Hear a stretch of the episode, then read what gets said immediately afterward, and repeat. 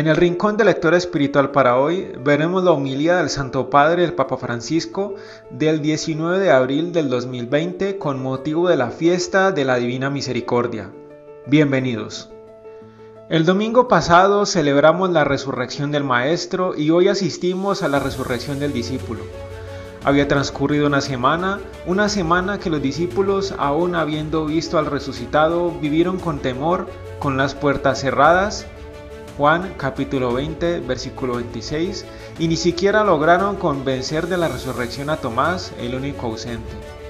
¿Qué hizo Jesús ante esa incredulidad temerosa? Regresó, se puso en el mismo lugar, en medio de los discípulos y repitió el mismo saludo.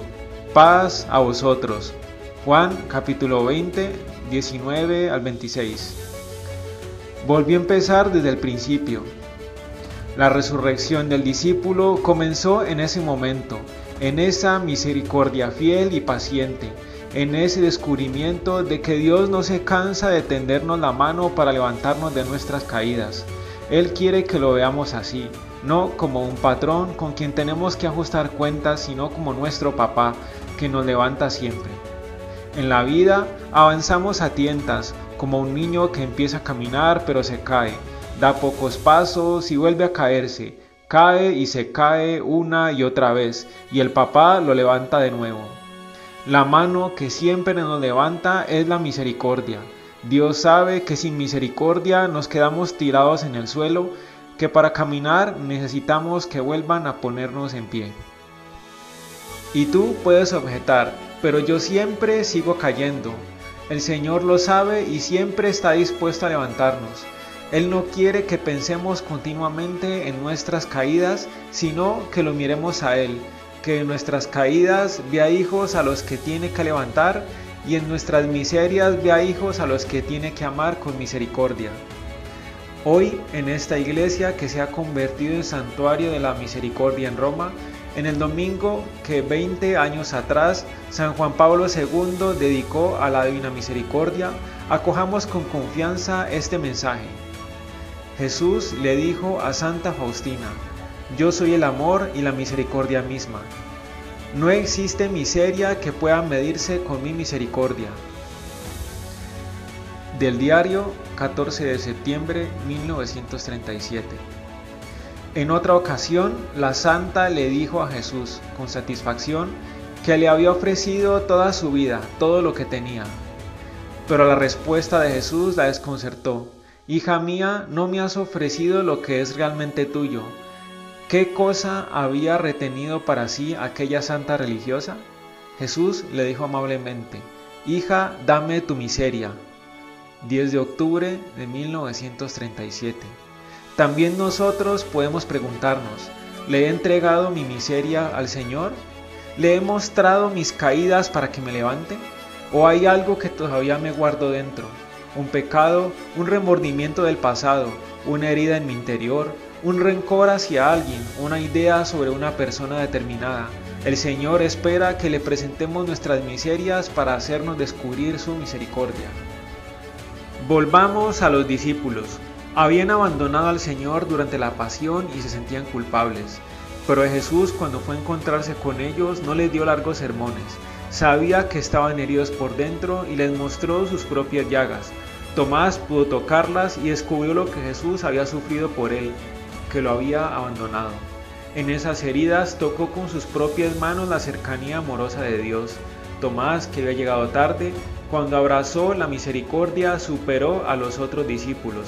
No creyó solo en su resurrección, sino también en el amor infinito de Dios, e hizo la confesión de fe más sencilla y hermosa.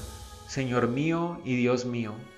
Así se realiza la resurrección del discípulo cuando su humanidad frágil y herida entra en la de Jesús. Allí se disipan las dudas, allí Dios se convierte en mi Dios, allí volvemos a aceptarnos a nosotros mismos y amar la propia vida. Queridos hermanos y hermanas, en la prueba que estamos atravesando, también nosotros como Tomás, con nuestros temores y nuestras dudas, nos reconocemos frágiles, Necesitamos al Señor que ve en nosotros más allá de nuestra fragilidad, una belleza perdurable. Con Él descubrimos que somos valiosos en nuestra debilidad. nos damos cuenta de que somos como cristales hermosísimos, frágiles y preciosos al mismo tiempo, y si como el cristal somos transparentes ante Él, su luz, la luz de la misericordia, brilla en nosotros y por medio nuestro en el mundo. Ese es el motivo para alegrarse. Como nos dijo la carta de Pedro, alegraos de ello, aunque ahora sea preciso padecer un poco en pruebas diversas. Primera de Pedro, capítulo 1, versículo 6. En esta fiesta de la Divina Misericordia, el anuncio más hermoso se da a través del discípulo que llegó más tarde. Solo él faltaba, Tomás, pero el Señor lo esperó. La misericordia no abandona a quien se queda atrás. Ahora, mientras pensamos en una lenta y ardua recuperación de la pandemia, se insinúa justamente este peligro, olvidar al que se quedó atrás. El riesgo es que nos golpee un virus todavía peor, el del egoísmo indiferente, que se transmite al pensar que la vida mejora si me va mejor a mí, que todo irá bien si me va bien a mí. Se parte de esa idea y se sigue hasta llegar a seleccionar a las personas, descartar a los pobres e inmolar en el altar del progreso al que se queda atrás. Pero esta pandemia nos recuerda que no hay diferencia ni fronteras entre los que sufren.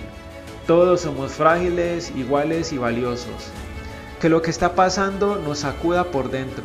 Es tiempo de eliminar las desigualdades, de reparar la injusticia que mina de raíz la salud de toda la humanidad. Aprendamos de la primera comunidad cristiana que se describe en el libro de los Hechos de los Apóstoles. Había recibido misericordia y vivía con misericordia. Los creyentes vivían todos unidos y tenían todo en común vendían posesiones y bienes y los repartían entre todos según la necesidad de cada uno. Hechos capítulo 2 versículos de 44 al 45. No es ideología, es cristianismo. En esa comunidad, después de la resurrección de Jesús, solo uno se había quedado atrás y los otros lo esperaron. Actualmente parece lo contrario. Una pequeña parte de la humanidad avanzó mientras la mayoría se quedó atrás y cada uno podría decir, son problemas complejos, no me toca a mí ocuparme de los necesitados, son otros los que tienen que hacerse cargo. Santa Faustina, después de haberse encontrado con Jesús, escribió, En un alma que sufre debemos ver a Jesús crucificado y no un parásito y una carga. Señor, nos ofrece la oportunidad de ejercitarnos en las horas de misericordia y nosotros nos ejercitamos en los juicios.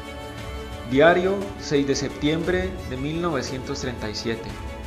Pero un día ella misma le presentó sus quejas a Jesús porque ser misericordiosos implica pasar por ingenuos. Le dijo, Señor, a menudo abusan de mi bondad. Y Jesús le respondió, No importa, hija mía, no te fijes en eso Tú sé siempre misericordiosa con todos. 24 de diciembre de 1937. Con todos no pensemos solo en nuestros intereses, en intereses particulares. Aprovechemos esta prueba como una oportunidad para preparar el mañana de todos sin descartar a ninguno, de todos, porque sin una visión de conjunto nadie tendrá futuro. Hoy el amor desarmado y desarmante de Jesús resucita el corazón del discípulo, que también nosotros, como el apóstol Tomás, acojamos la misericordia, salvación del mundo y seamos misericordiosos con el que es más débil. Solo así reconstruiremos un mundo nuevo.